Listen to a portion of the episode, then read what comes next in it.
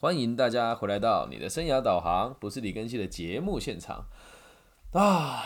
这样一连串做下来，也接近到现在录制时间是年底了，但是这一集应该会在一月二十四号的时候才会上架。那其实这一路走来，大家这样陪着我，看着我成长，看着我兴衰，然后看着我经历这些不同的事情。对，从疫情开始，台湾有一阵子在五月十五号左右的时候，突然很封。就是都封闭起来嘛，然后现在也慢慢的都解开了啊，解开来之后，现在我们的工作又有这个新的不同的冲击哦，然后现在又开始要到处去差旅。那我们今天这一集其实是因为就是很常搭高铁嘛，在台湾的这个所谓的高速铁路哦，那在搭高铁的时候就有一种很奇怪的感觉，是有时候你会想说，大家到底是为了什么而忙？你为什么要 把自己逼得那么的紧？对，你你们有没有想过一件事情？如果今天在台湾哦没有高铁的话，如果我们在台湾没有高铁，那可能我们就没有办法跨县市来做这么多事情。那我也没有办法用那么短的时间内跑到这么多不同的城市来做授课跟演讲。然后你就发现搭高铁的人哦，因为如果是我搭的话，我肯定是搭商务车厢，倒也不是我大牌啦，就是我没有那么多时间排队。所以，就商务车厢人通常都比较冷淡一些些，然后彼此也都比较不会有交流。当然，空间也比较大一点，然后重点是它可以充电嘛。然后还有一点是，你会常常遇到很多不得了的人，像我就曾经在高铁上遇过这个张忠谋先生，对，然后有一次有遇到这个某一个委员哦，然后有一次有遇到艺人，但是是比较不红的艺人。对，那常常搭车，你就会觉得有一种很奇怪的感觉，是我们这样熙熙攘攘、忙忙碌碌的，到底为了什么？要在这么短的时间之内去跨过这么多的城市哦。然后那天在车上，我看到一个年纪很大的爷爷，他坐在我的右边，他就是自己一个人而已哦。然后他就看起来有点哀怨了，然后我就关心他一下，我说：“哎，北北，你心情不好吗？”他说没有啊，只是在想哦，你不觉得人生很短吗？我想说哇，你都七八十岁，你跟我讲人生短，然后我也没有说什么，我就跟他点头致意啊，他就睡觉了，我也睡觉嘛。所以在那时候，我就在想到一件事情哦，他跟我讲完说人生很短，然后又又问了我一句说，那你要赶着去哪里？啊，你之后还会回到，就是你你你今天去那个城市，你会过夜吗？反正就是寒暄嘛。然后聊完之后，他就去睡觉，我也在睡觉。我就在想一件事情啊，就是有的这个灵感就写了这一集，所以这一集也不是，也没有说特别刻意要去营造一个气氛啊，是真的在搭车的时候，我突然发现一件事情，是人生哦，其实跟坐车一样，真的熙熙攘攘，来来去去，不胜唏嘘啊，此起彼落，此起彼落，真的你会看到。很多不同的人来你的身边，然后来来去去。那在搭车的时候，你永远都不知道坐在你旁边的人会是谁，而这旁边的人可以陪伴你多久？又有多少人愿意哑着牙、哑着牙陪你逢场作戏，走过多少风霜？有的人是咬着牙跟你逢场作戏嘛？那谁知道哪一天你你旁边的人会不会忽然间清醒了，对你挥挥衣袖，不带走一片云彩的离开？那会不会哪一天哦，你真的一直以为自己的目的是北上，但猛一抬头却发现自己坐南下的特快车，以为人生快到终点了，可是却发现了，其实自己的人生却没有什么重点，很有趣哦。对，就觉得好像好像能活一辈子也都不知道自己的重点是什么，对，这是最可怕的事情哦。那你有什么好执着的呢？你想想看，你旁边坐谁都不知道，就跟人生一样啊。谁会进入你的生活，你不知道；谁什么会什么时候会离开。你也不知道，看起来我们都有选择，但实际上我们根本就没有选择啊，懂吗？别人想走就走，对你自己也可以一样，想走就是想离开别人就可以离开别人，到底有什么好执着的？到底有什么好坚持的？对吧？其实说真的，也都是自己说了算啊，看起来好像是自己说了算哦。那你就你就去想啊，我们在搭车的时候也会有一个很有趣的状况哦，感觉哦，好像是你自己。买了车票上车，但好像车票又不是自己想买的那个位置，有发生这个这个这个状况嘛？有时候我们都会认为，好像我们旁边想要，有时候我们买车票就会期待旁边坐一个美女嘛，对吧？然后你就觉得，哎，好像这台车是我做主的，但其实没有啊，做主的人是谁？列车长，列车长，而每个人都一样，只能听从他的安排。那你不觉得列车长的存在就很像命运吗？我们每个人都是去哪都是他规定好的，但我们自以为我们可以规划一些什么，其实没有。你买了这个这张票上车的时候，你的人生已经决定一半了，懂吗？甚至有人会觉得你就是那个开列车的人，其实不是，我们都是任凭别人摆布了。啊，那当你停下脚步，以为自己清醒了，到达目的地了，你才会发现哦，哎呀，好像这站也不是我想下的哦。对，才发现自己不过就是在月台等待另外一辆不存在的、过于理想化的、能够带你远离这个迷惘的列车，对吧？你觉得自己好像想清楚，但你会发现人生永远都是想不清楚的。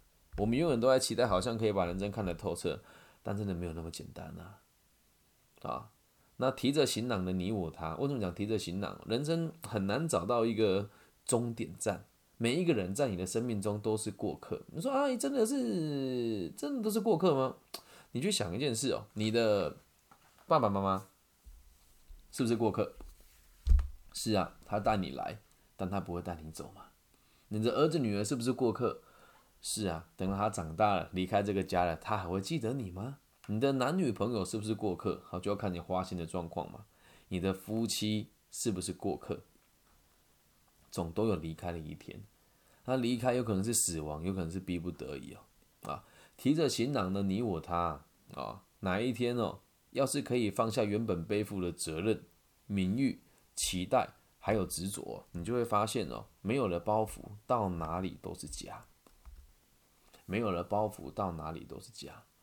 其实我们现在会被很多东西限制住，是因为我们对某些事情是有责任感的。那这个责任感是必要的吗？那倒不一定。就像我自己。以我的这个女儿，还有我的爸爸妈妈为为我的生活重点，那对我来讲，这也就是我的家了嘛。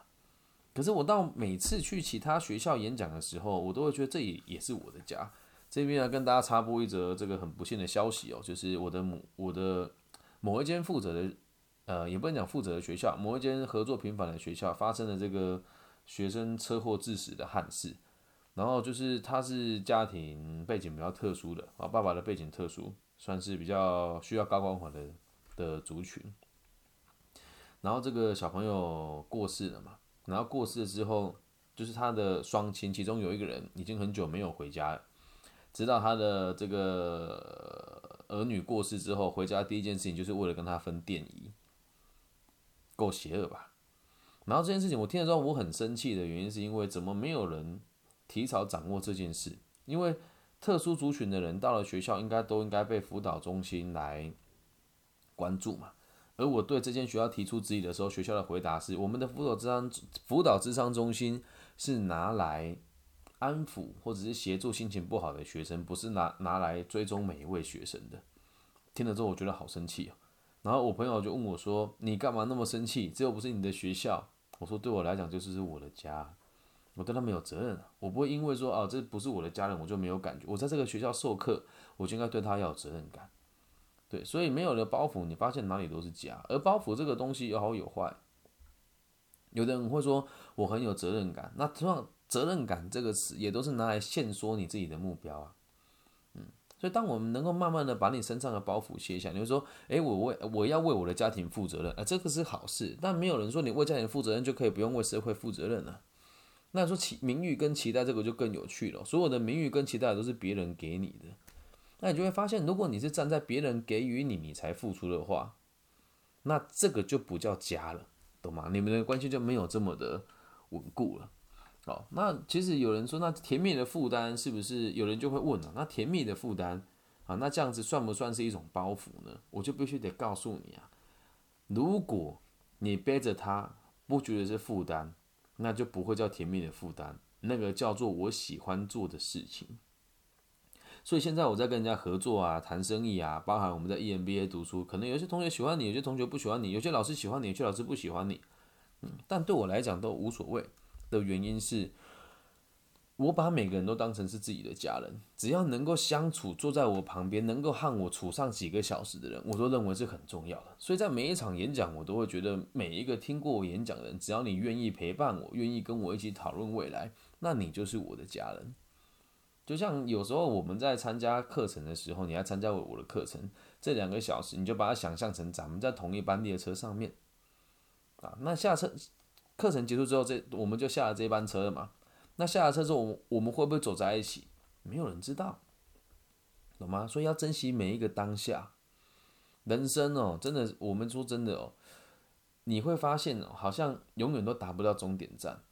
但是你会，你再慢慢的去细品它，你就会发现一件事情是，只要你心里面没有那种对拥有的执着，或者是被别人肯定，或者是被别人尊重这种不必要的需求，你就会发现你身旁不管是谁陪着你，就都是可爱的，而且都是需要被你珍惜的。然后你就会发现哦，其实我们一直都在终点站没有离开过。为什么这么说呢？每一个人人生的目的到最后都是一样的，去哪里？都是去死亡，懂吗？所以要记得以终为始哦。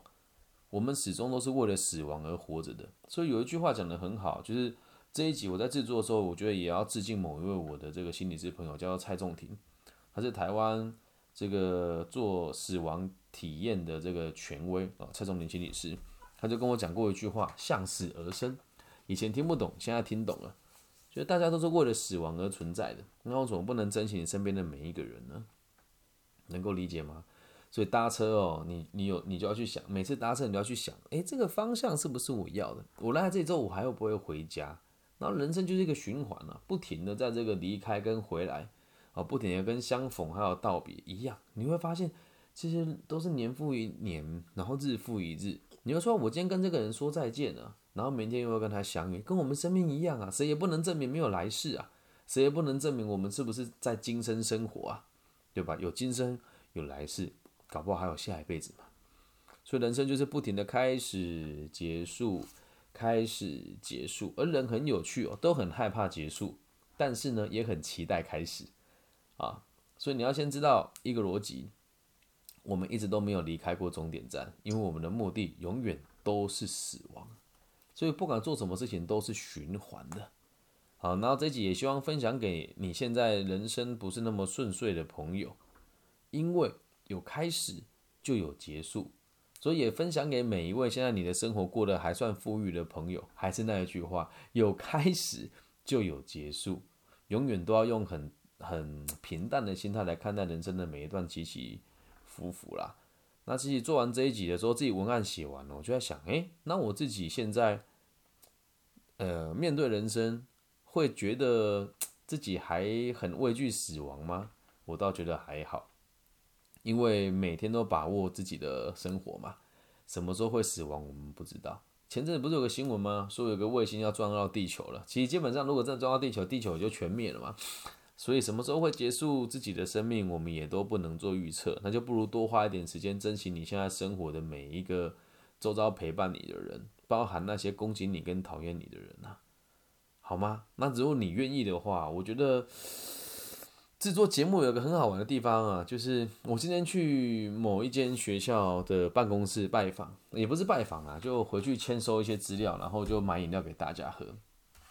结果办公室有一个我不认识的老师跟我讲说：“哎。”你是李根熙哦，你本人看起来很年轻哎，因为他之前帮我做海报的时候，我放了一张很显老的海报。他说我是你 p 我是你 Clubhouse 的听众啊，然后我就听了之后还蛮开心的。之后他后面那个老师跟我讲说，哎，我是你 Pockets 的听众。那时候就有一种想法，是我好像用一种很奇怪的方式，强制的介入了每个人的人生。对，今天有很多。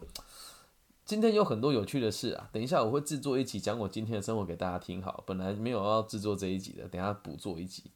所以我希望大家可以试着理解一件事情哦，就是你现在听着我的节目，跟我就是有连结的了。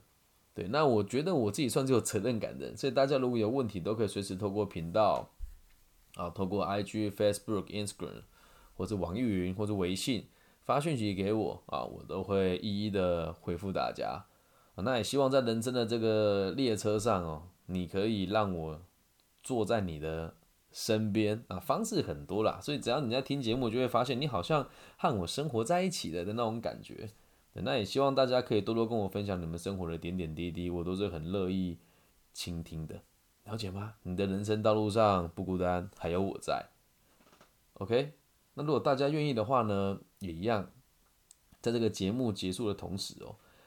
我就觉得有一种感觉，就好像每一次我开节目，就好像我开了一个列车，然后大家在这个车上听了十五分钟的话，然后下车再回去过你们的生活。不知道有没有这种感觉？听了我节目会好像到另外一个时空的那种感受。如果有，你也在留言区帮我打有有同感啊。